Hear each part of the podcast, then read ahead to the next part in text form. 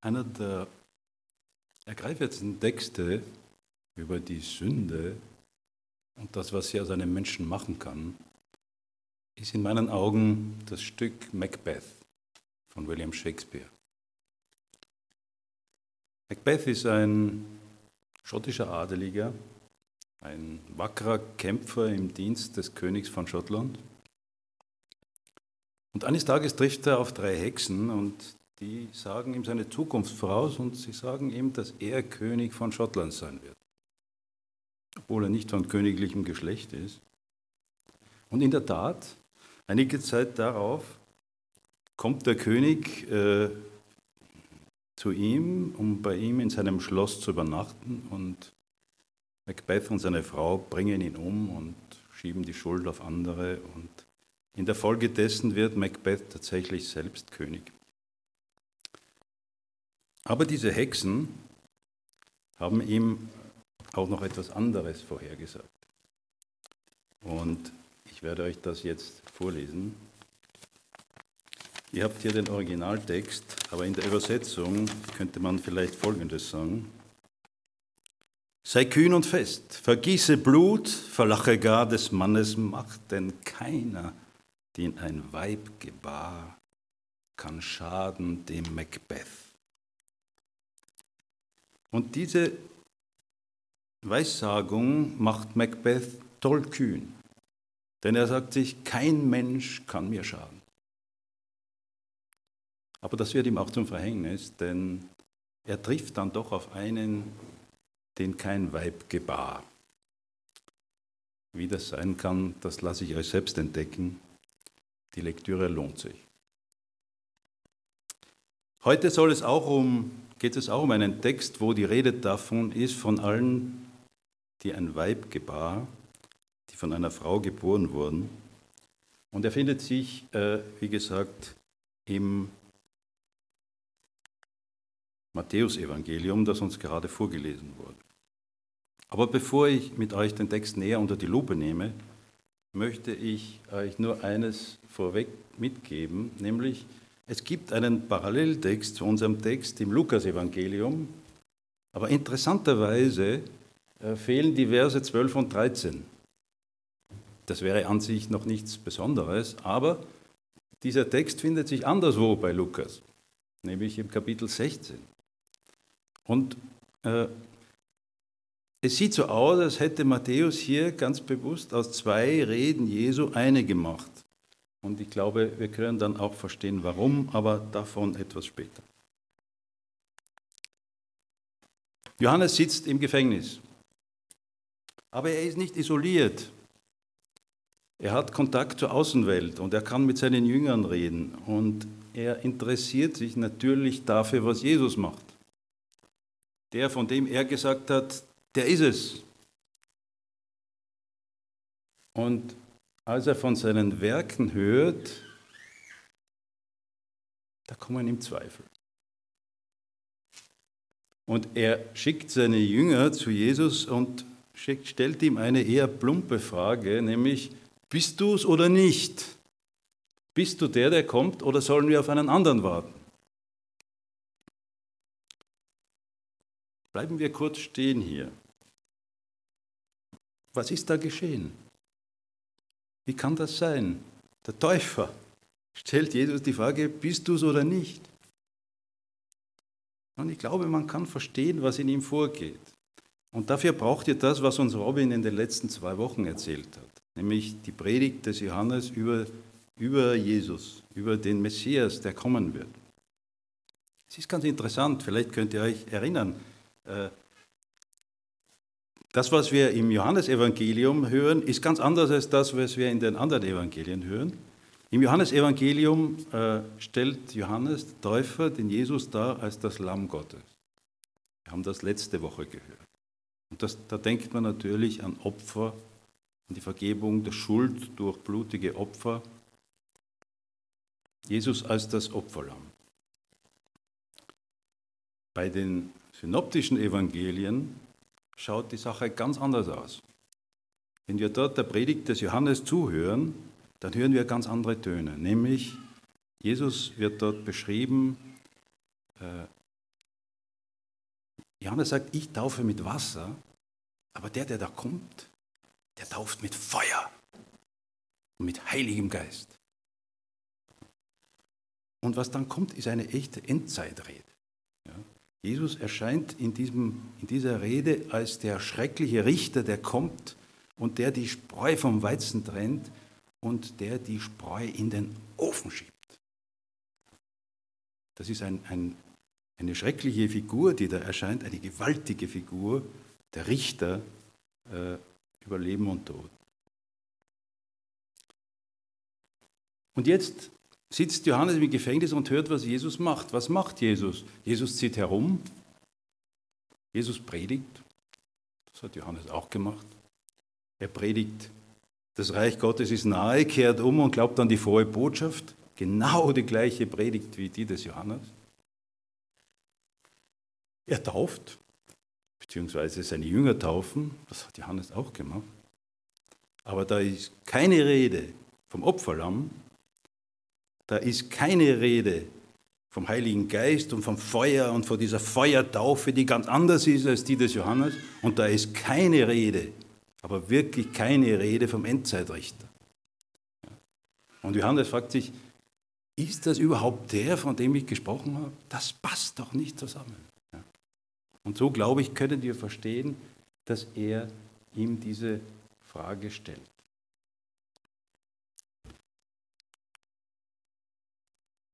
Ich möchte hier kurz auf ein Problem eingehen, das wir oft bei den Propheten haben. Die Propheten sind wie Fotografen mit Teleobjektiven. Hier seht ihr ein imposantes Exemplar von einem Teleobjektiv. Ich weiß nicht, ob es Hobbyfotografen unter euch gibt, aber wenn ja, dann wisst ihr, äh, wofür ein Teleobjektiv gut ist, nämlich dass man auf etwas, dass man etwas aufnehmen kann, was weit weg ist wo man sich nicht annähern kann. Aber äh, diese Teleobjektive haben auch ihre Tücken. Und hier habe ich ja ein Bild äh, mitgebracht, das mit einem solchen Objektiv aufgenommen wurde. Und ihr seht hier eine Straße ja, und dahinter ist eine Brücke. Ja. Aber wenn man dieses Bild anschaut, dann hat man den Eindruck, diese Brücke fährt direkt in dieses Haus hinein. Ja. Das Bild wird komprimiert. Das wissen die Fotografen. Und genau das passiert auch bei den Propheten des Öfteren. Denn nichts von dem, wir können das heute leichter sagen, nichts von dem, was Johannes über Jesus gesagt hat, ist falsch. Aber was ihm fehlt, das ist die Zeitauflösung. Er sieht alles auf eins. Nun, war Jesus das Lamm Gottes? Wir können das heute sagen. Ja, er war es, er ist gestorben. Es war am, im letzten Augenblick seines Lebens war es das. Hat Jesus seinen Geist ausgegossen und mit Feuer getauft? Ja, wir können das heute wissen. Ja? Und wann ist das geschehen? Zu Pfingsten, nach dem Tod Jesu. Ja? War Jesus der Weltenrichter? Das haben wir auch noch nicht gesehen. Ja? Aber die Apostel sagen uns, das kommt noch. Er kommt wieder und dann wird er richten. Ihr seht schon, Johannes sieht alles auf einmal und das macht es ihm schwierig. Und hier sehen wir, dass sogar ein, ein Prophet selber darüber stolpern kann. Das zeigt uns, wie vorsichtig wir sein müssen, wenn wir prophetische Vorhersagen für die Zukunft lesen und betrachten und verstehen wollen. Das gibt hier diese Schwierigkeit. Und für Johannes selbst war es eine. Nun, wie auch immer, Jesus antwortet dem Johannes. Wir erfahren nicht, wie es dem Jesus ging mit dieser Frage. Ich könnte mir vorstellen, dass sie ihn traurig gemacht hat. Denn da ist sein Wegbereiter, der Mann, der ihm den Weg geebnet hat, und selbst der zweifelt an ihm. Aber Jesus lässt sich nichts anmerken und er gibt ihm eine Antwort und er sagt, schaut euch um. Und wenn ihr euch umgeschaut habt, dann erzählt dem Johannes, was ihr gesehen habt. Und was ist das? Blinde sehen wieder, Gelähmte gehen, Aussitzige werden gereinigt, Taube hören, Tote werden auferweckt und Armen wird die frohe Botschaft verkündet. Und wenn man mal von dem letzten Punkt abgeht, mit den Armen, denen die frohe Botschaft verkündet wird, sind das schon alles recht außerordentliche Dinge, die da geschehen. Ja. Blinde sehen wieder, Hin und wieder schafft unsere Medizin sowas zu bewerkstelligen, aber Jesus macht das mit links. Ja? Taube hören wieder, Tote werden auferweckt. Ja? Wer kann sowas? Jesus kann es.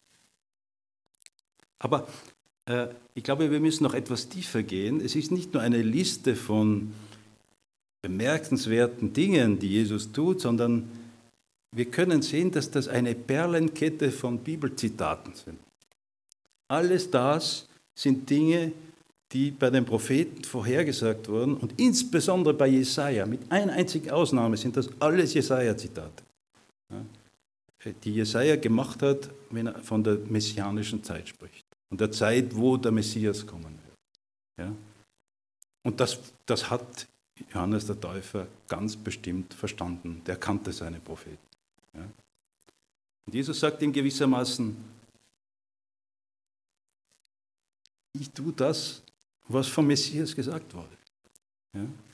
Glücklich ist der, der nicht anstoßen hinter mir. Ja, da bekommt Johannes, glaube ich, einen kleinen Rüffel, dass er sagt, du solltest es eigentlich besser wissen. Ja? Äh, nimm keinen Anstoß an mir. Oder freundlicher formuliert, vertrau mir doch einfach. Und dann gehen die Boten wieder und äh, bringen dem Johannes diese Botschaft. Wir wissen nicht, wie er sie aufgenommen hat, aber ich denke mir, er hat sie verstanden. Und dann spricht Jesus weiter. Und jetzt spricht er über Johannes. Und wer glauben würde, dass er jetzt über den Johannes herzieht, der irrt sich gewaltig. Ja, denn Jesus wird ihm ganz gewaltige Komplimente machen. Aber zuerst fragt er die Menge, was wolltet ihr denn eigentlich sehen, wenn ihr hinausgegangen seid zu Johannes? Glaubt, glaubtet ihr, dass das einer ist, der sozusagen die Fahne nach dem Wind hängt, so einer, der immer äh, äh, den Leuten das sagt, was sie hören wollen? Ganz bestimmt nicht. Johannes, das war ein harter Knochen, der hat jedem gesagt, was er zu sagen hat. Oder einen Menschen in feiner Kleidung, ja, so Höfling, vielleicht so einen Hofpropheten, der dem König immer sagt, was er hören will. Nein, auch das war Johannes ganz bestimmt nicht. Oder was wolltet ihr sehen? Einen Propheten? Ja, einen Propheten. Und mehr als einen Propheten.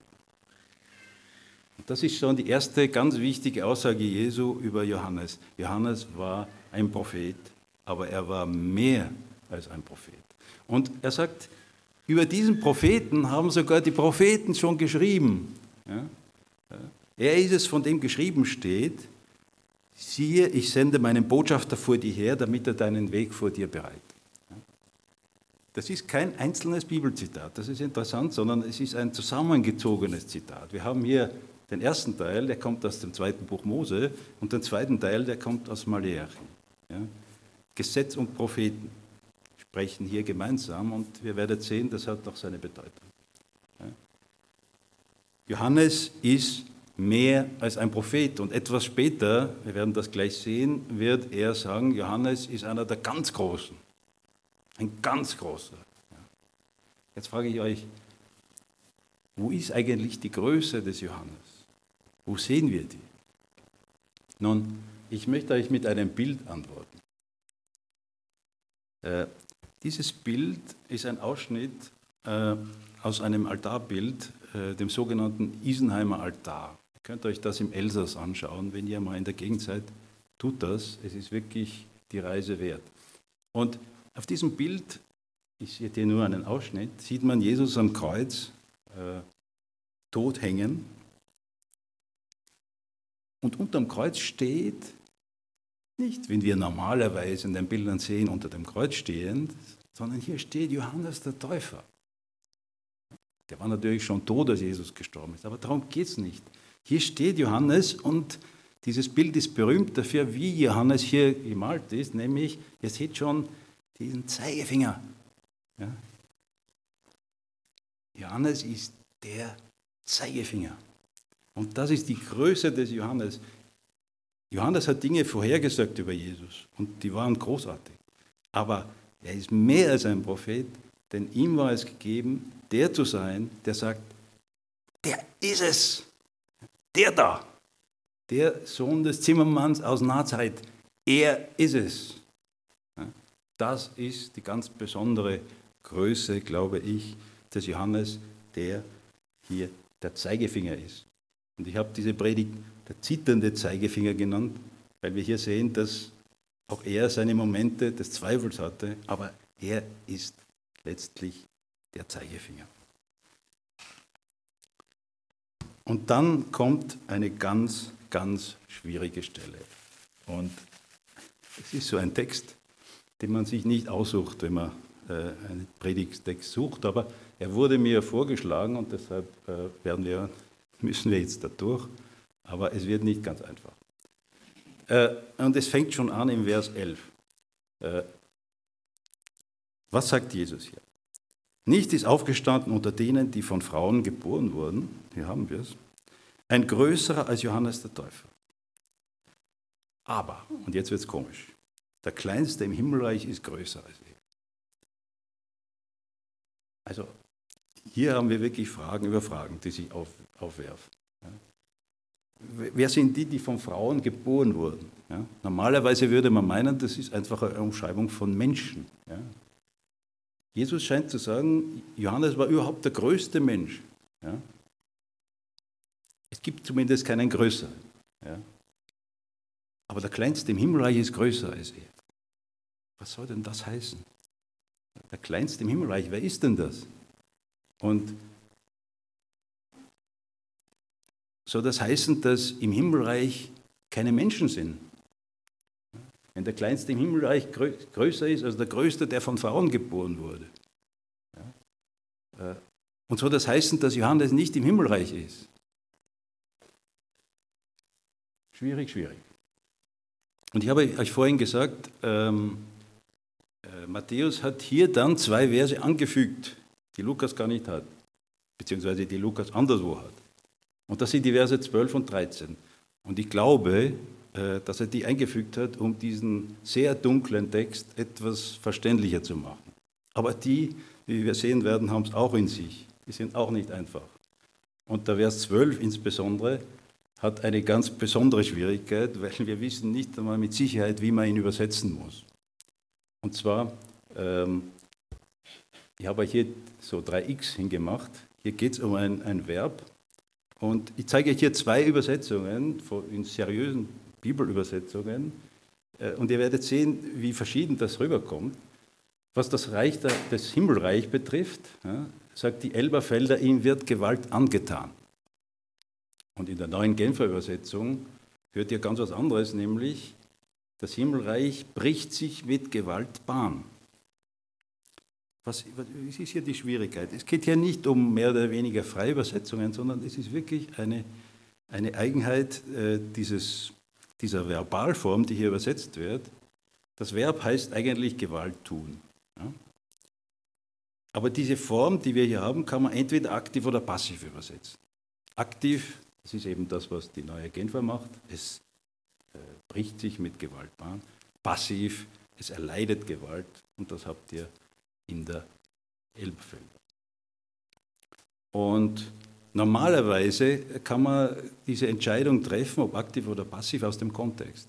Es liegt eins nahe. Ja. Aber hier ist beides denkbar. Und ihr seht, die Leute äh, haben sich nicht einigen können. Ja. Es gibt Vertreter dieser und jener Schwule. Und es gibt eigentlich bis heute, soweit ich das sehen kann, keinen, Kontext, keinen Konsens.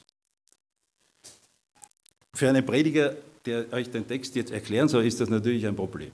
Ja, und ich habe mich wirklich hineingedigert und habe versucht zu verstehen und die einen und die anderen. Und, und irgendwann ist mir dann ein Licht aufgegangen. Und das möchte ich euch zeigen, äh, damit ihr seht, dass was ich euch vorschlage nicht vom Himmel fällt, sondern äh, dass ich einen guten Grund habe, euch dieses, äh, dieses äh, anzubieten, diese Übersetzung. Hier, der, der, Knackpunkt für mich war äh, zu sehen, äh, wie diese Parallelstelle bei Lukas aussieht. Ja, und ich habe hier beide äh, Verse, also beide Texte nebeneinander gestellt. Und ich weiß nicht, ob ihr die Farben gut sehen könnt, aber ihr seht, die, treten die gleichen Wortgruppen auf. Es ist nicht wortgleich, aber wir haben alle Teile da. Und man sieht das insbesondere, wenn man den Vers 13 von Matthäus äh, nach vorzieht. Das habe ich hier gemacht. Sonst habe ich nichts geändert. Ja. Und was ihr jetzt seht, ist dieser, dieser Vers bei Lukas, beziehungsweise diese zwei Verse bei Matthäus, die zerfallen ganz natürlich in drei Teile, die sich auch genau entsprechen. Und interessanterweise finden wir bei Lukas im dritten Teil genau dieselbe Verbalform. Ja? Aber dort muss sie unbedingt aktiv übersetzt werden. Der Kontext macht das klar. Das hilft uns aber nicht für den Mittelteil, der uns eigentlich jetzt hier interessiert. Ja? Aber hier seht ihr ganz was Interessantes. Lukas drückt diese gleiche Idee mit einem anderen Wort aus. Er sagt, das Reich Gottes wird als frohe Botschaft verkündet. Und was immer diese andere, diese Verbalform jetzt bedeuten mag, sie muss diesen Gedanken tragen. Das muss sich wohl entsprechen. Ja? Und jetzt frage ich euch, wird es dann passiv sein oder aktiv? Wird es sein, das Himmelreich erleidet Gewalt als Äquivalent dazu, dass es verkündet wird? Oder wird es sein, das Himmelreich übt Gewalt aus? Und da ist bei mir der Groschen gefallen. Es muss die aktive Form sein.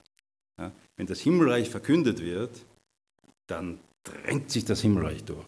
Ja, die Idee ist hier nicht, dass es Gewalt erleidet, das mag schon sein, aber hier geht es darum, dass das Himmelreich gewaltig voranschreitet. Zumindest äh, ist das jetzt für mich äh, klar geworden und äh, ich wollte euch damit eigentlich nur zeigen, warum äh, vielleicht in eurer Bibel was anderes steht als das, was ich euch jetzt äh, anbiete. Und damit können wir jetzt zurückkommen zu diesem sehr, sehr schweren Text, den Versen 11 bis 13. Ja? Also wir haben hier gesehen, äh, im, im, Vers 11 haben wir eine Gegenüberstellung. Wir haben einerseits äh, die, die von Frauen geboren wurden, was immer das jetzt sein mag, und das Himmelreich. Und in den Versen 12 und 13 geht es auch wieder ums Himmelreich. Und dem wird auch wieder was entgegengehalten. Aber hier sind es die Propheten und das Gesetz. Jetzt habe ich versucht, euch das optisch auseinanderzuziehen. Es ist gleich vorbei, äh, die technischen Spielereien, aber äh, wir sehen hier, dass beide Texte sowohl der Wert 11 als auch seine Erklärung, wie ich glaube, nämlich Vers 12 und 13, diese Spannung haben zwischen zwei Zeiträumen. Und ich glaube, die Erklärung dafür, für diesen schweren ersten Teil, findet sich dann im letzten Teil, wo die Rede ist von Propheten und Gesetz. Also äh, auf der anderen Seite sehen wir das Himmelreich. Und die, die Figur, die sich durch das Ganze hindurchzieht, das ist Johannes der Täufer. Johannes der Täufer gehört zur alten Zeit, zur Zeit, die wir Gesetz und Propheten nennen können. Er ist der größte der Propheten gewissermaßen, weil er eben auch der Zeigerfinger sein durfte. Er steht links auf meinem, äh, auf meinem Bild, aber sein Zeigefinger äh, reicht in die rechte Hälfte hinein. Das Himmelreich ist jetzt eine neue Wirklichkeit. Die bricht an mit Johannes. Johannes ist gewissermaßen der, der äh, die Dinge anwirft. Von den Tagen Johannes an geht es los mit dem Himmelreich. Er gehört nicht wirklich dazu, aber er ist es, der den Startschuss gibt. Und der Kleinste im Himmelreich ist größer als er. Das hat wohl damit zu tun, mit der Offenbarung, die ihnen zuteil. Johannes war der Größte unter den Propheten. Er war es, der sagen konnte, der ist es. Aber der Kleinste im Himmelreich, der ist in einer persönlichen Beziehung mit diesem Messias.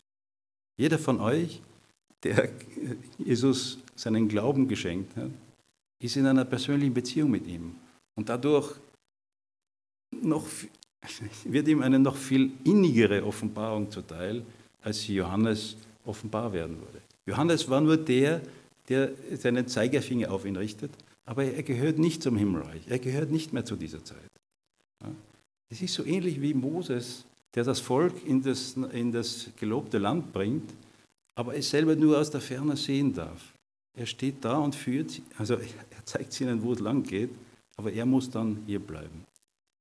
Und genauso sehen wir das auch bei Johannes. Ich weiß nicht, ob euch das schon mal gewundert hat, aber Johannes ist kein Jünger des Jesu geworden.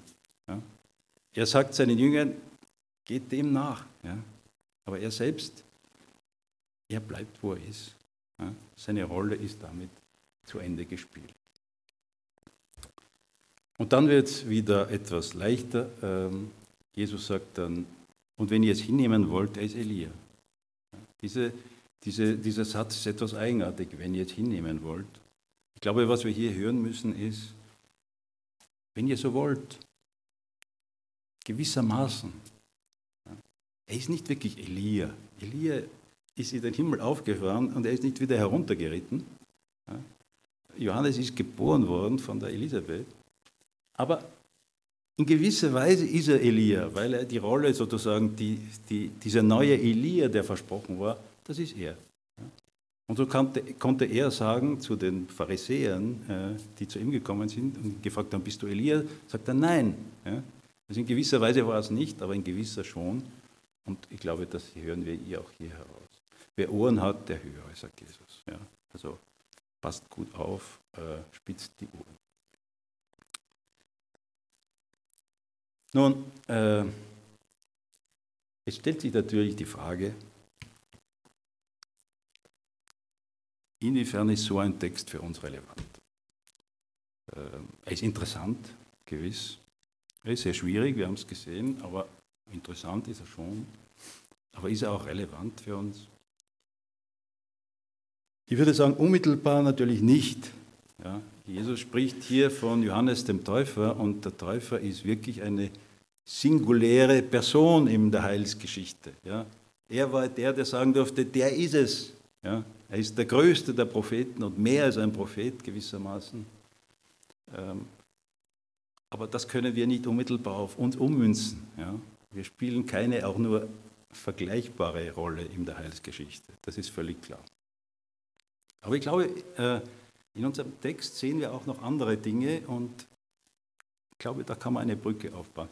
Etwas, was unseren Text wirklich durchzieht, von A bis Z, explizit und implizit, das ist die Idee des, des Übergangs von Zeiten. Da gibt es diese alte Zeit, Gesetz und Propheten, und Johannes ist einer davon, und dann kommt diese neue Zeit herauf, und der Übergang ist schwierig, problematisch, ruft Spannungen hervor, aber Jesus sagt zu, zum Täufer,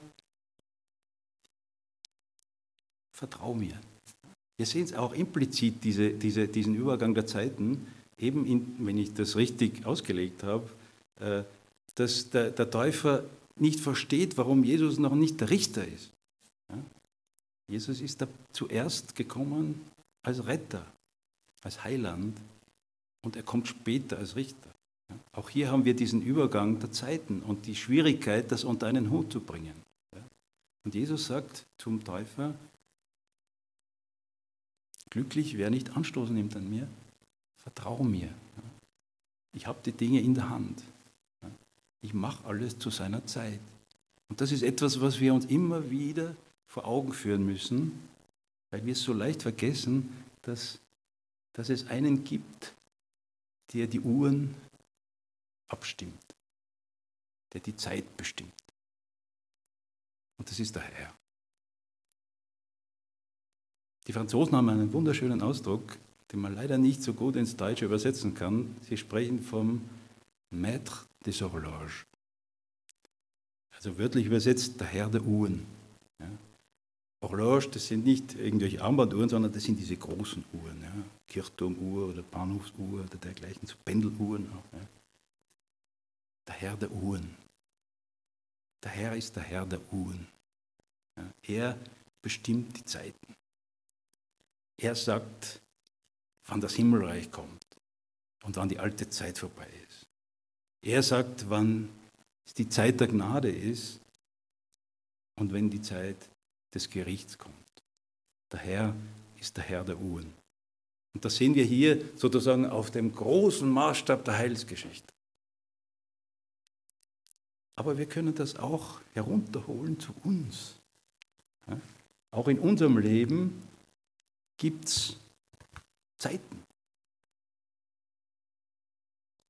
Und die Abfolge der Zeiten ist nicht immer leicht zu bewerkstelligen. Wenn es um unsere Uhr geht, dann kann das manchmal zu Unglück führen, Schmerz und Leid. Aber im Hintergrund müssen wir sehen, gibt es diesen Herr der Zeiten, der nicht nur die großen Zeiten festlegt, sondern auch die kleinen. Wir sehen es, glaube ich, gut in unserer Gemeinde. Wir sind an der Schwelle zu einer neuen Zeit. Bisher war es Ludwig-Thoma Realschule und wir sind jetzt sozusagen in den letzten Zügen dessen. Und bald, wenn alles so kommt, wie wir uns das vorstellen, äh, wird die neue Phase eingeleitet. Eine neue Zeit mit neuen Spielregeln, anderen Dingen. Aber dieser Übergang ist nicht immer leicht zu bewerkstelligen. Das ruft Spannungen hervor. Wir haben es auch jetzt erlebt. Wir sollten eigentlich schon längst dort sein in diesen Räumen. Und dann hat diese Umwidmung so ewig lang gedauert. Und dann die Arbeiten und dann Schwierigkeiten mit dem Elektriker. Und ich weiß ja auch nicht alle Details, aber wir sind immer noch nicht dort. Ja. Und man könnte verzagen und sagen, was kann denn das sein? Warum dauert das so lang? Und, mm, mm. aber wir müssen wissen, es gibt den Herrn der Uhren und der stellt die Uhr und wie er es macht, ist es richtig. Und er sagt, nehmt keinen Anstoß an mir. Ich weiß schon, wie es geht muss. Vertraut mir einfach. Wir können das noch weiter herunterholen zu uns. Jetzt habe ich von der Gemeinde gesprochen, aber das trifft auch uns Einzelmenschen. Ich habe es vorhin gerade gesagt, wenn wir schon beim Umzug sind. Der Umzug bedeutet für mich diese neue Phase, ich fliege raus. Und glaubt mir, das macht mir keine Freude. Ich hätte mir das anders vorgestellt. Und ich könnte sagen zum Herrn, ach Herr, musste das der Moosfeld sein? Hättest du nicht was näher an der Stadt gefunden? Ja. Das hätte mir besser gepasst ins Zeug. Hätte ich mir anders vorgestellt. Ja. Und der Herr sagt zu mir, Freund, wenn ich sage Moosfeld, dann ist es Moosfeld. Und wenn du nicht mit kannst, dann deshalb wahrscheinlich, weil ich für dich was anderes vorbereitet habe. Glücklich, wer nicht Anstoß nimmt an mir. Und ich höre gleich auf, von mir zu reden, aber eigentlich hätte ich es kommen sehen müssen. Ja? Ich habe es nicht kommen sehen, aber eigentlich hätte ich es sehen müssen, denn wenn ich zurückschaue auf dieses Jahr, ich habe in diesem Jahr mehr als doppelt so oft außerhalb der Gemeinde gepredigt als in der Gemeinde. Ja, das, das sagt mir doch der Herr was. Der sagt mir doch, lieber Freund, ich brauche die anderswo dringender als hier. Ja, dann, dann soll es sein. Ja? Er ist der Herr der Uhren. Es geht ja in unserem Leben nicht darum, dass wir das tun, was uns Spaß macht oder was wir uns vorgestellt haben oder was wir uns ausgemalt haben, sondern wir sollen da sein, wo der Herr uns will, ja? als Gemeinde und auch einzeln. Ja? Und wo immer das ist, da ist es eben. Glücklich, wer nicht Anstoß nimmt an mir. Ja? Vertraue mir einfach. Das, was ich euch da jetzt als Beispiel gegeben habe, das ist Pipifatz. Ja? Ob ich in einer Gemeinde bin oder anderen, da geht die Welt nicht unter. Ja? Aber ich habe in diesem Jahr auch mehrere Menschen begleiten dürfen, die plötzlich ganz dramatische Änderungen äh, erlebt haben. Da gibt es eine Dame, ich, ich kümmere mich ein bisschen seelsorgerisch um sie und die hat in diesem Jahr wirklich viele Jobswechsel hinter sich. Extrem mühsam das Ganze. Und eines Tages kommt sie nach Hause und entdeckt, dass ihr Mann sie betrügt. Und plötzlich bricht ihr Leben zusammen. Ja. Plötzlich ist ihr Leben ganz anders. Ja. Äh, das hatte sie sich nicht so vorgestellt. Sie hatte geglaubt, mit dem Mann wird sie alt und jetzt sieht so aus, als wäre das nicht der Fall. Der Übergang war brutal. Und ein ganz neues Leben steht vor ihr. Nicht das, das sie sich ausgemalt hatte. Oder ich denke an einen äh, Arbeitskollegen und Freund von mir. Das hat schon vor anderthalb Jahren angefangen. Da hatte er immer Kopfweh. Ja. Und dann ist er zum Arzt gegangen und der Arzt hat ihm gesagt, ja, äh, das hat wohl was mit den Zähnen zu tun und so. Ja, muss man schauen. Ja. Wurde aber nicht besser. Dann ist er zu einem anderen Arzt gegangen und der hat ihm dann gesagt, äh, ja, es hat sich herausgestellt, äh, Sie haben einen Gehirntumor äh, der aggressivsten Sorte. Das ist unheilbar und sie haben zwischen sechs Monaten und zehn Jahren zu leben mit einem Medianwert von 1,5 Jahren. Wurde ihm wirklich so mitgeteilt. So brutal, dass seine Frau, die dabei war, in Ohnmacht gefallen ist. Ja. Äh, auch da können wir sagen, Herr, aber wenn wir das, und wir können das, weil wir jetzt nicht unmittelbar betroffen sind, wir können das aus der Ferne sozusagen beobachten. Und auch hier als Christen müssen wir sagen, der Herr ist der Herr der Uhren. Er bestimmt. Und das Ziel in unserem Leben ist nicht, dass wir das bekommen, was wir gern hätten. Das Leben, von dem wir geträumt hätten. mit der oder jener Person, in diesen und jenen Umständen, da oder dort, wo wir uns das ausgemalt haben. Vielleicht kommt so, umso besser. Aber das Ziel in unserem Leben, und ich habe euch das schon öfters gesagt und ich sage es noch einmal, das Ziel in unserem Leben ist, dass wir so werden wie Christus. Darum geht's. Und das, das Wunderbare ist, der Herr hat uns versprochen, dass er uns dorthin bringt. Stellt euch vor. Also wenn ihr so seid wie ich, die Reise ist ewig weit. Ja? Aber er hat gesagt, ich mache das. Aber ihr müsst mir schon überlassen, wie ich euch dahin bringe. Und der Weg, auf dem ich euch führe, ist unter Umständen hart und schmerzhaft und dunkel und finster und schrecklich. Kann sein. Glücklich ist, wer keinen Anstoß nimmt an mir. Vertraut mir einfach. Ich möchte schließen mit einem Text. Äh, ich weiß nicht, ob ihr diesen Herrn kennt. Äh, ich habe ihn vor einiger Zeit noch nicht gekannt. Der Mann heißt Robert Meyer, war ein Jesuitenpater in München. Und ich habe ihn zufällig entdeckt, weil am Stachus, da ist eine kleine Kirche und mit unten einer Kapelle drin und ich bin da hineinspaziert und habe dann diese Büste gesehen. Es scheint, der Herr Meyer wurde in den 70er Jahren selig gesprochen von der katholischen Kirche. Ich muss euch gestehen, mit dem Heilig und Selig sprechen, das ist nicht mein Ding, aber äh, ich habe ein bisschen interessiert für ihn und er ist wirklich ein, war ein sehr bemerkenswerter Mensch. Äh, ein sehr mutiger äh, Vertreter äh, des Glaubens in der Nazizeit. Der hat auch massiv Schwierigkeiten bekommen, aber er, ist, er war ein Steher und er hat wirklich äh, den Nazis Parole geboten und wo viele andere seiner Kollegen äh, entweder äh, einfach zu feig waren, um was zu sagen, oder eben auch mitgelaufen sind, ja, auch in unseren Gemeinden. Ja. Er nicht. Ja. Der ist dann auch kurz nach dem Krieg gestorben. Ich möchte auch gar nicht mehr viel über ihn sagen, aber ich habe äh, entdeckt, äh, das Gebet, das sein Lieblingsgebet war. Ich weiß jetzt nicht, wer es geschrieben hat, aber mir hat es gut gefallen und ich möchte euch dieses Gebet lassen als, als Text äh, zum Abschluss. Er sagt folgendes. Herr, wie du willst, soll mir geschehen. Und wie du willst, so will ich gehen. Hilf deinen Willen nur verstehen. Herr, wann du willst, dann ist es Zeit. Und wann du willst, bin ich bereit. Heute und in alle Ewigkeit. Herr, was du willst, das nehme ich hin, und was du willst, ist mir Gewinn, genug, dass ich dein eigen bin.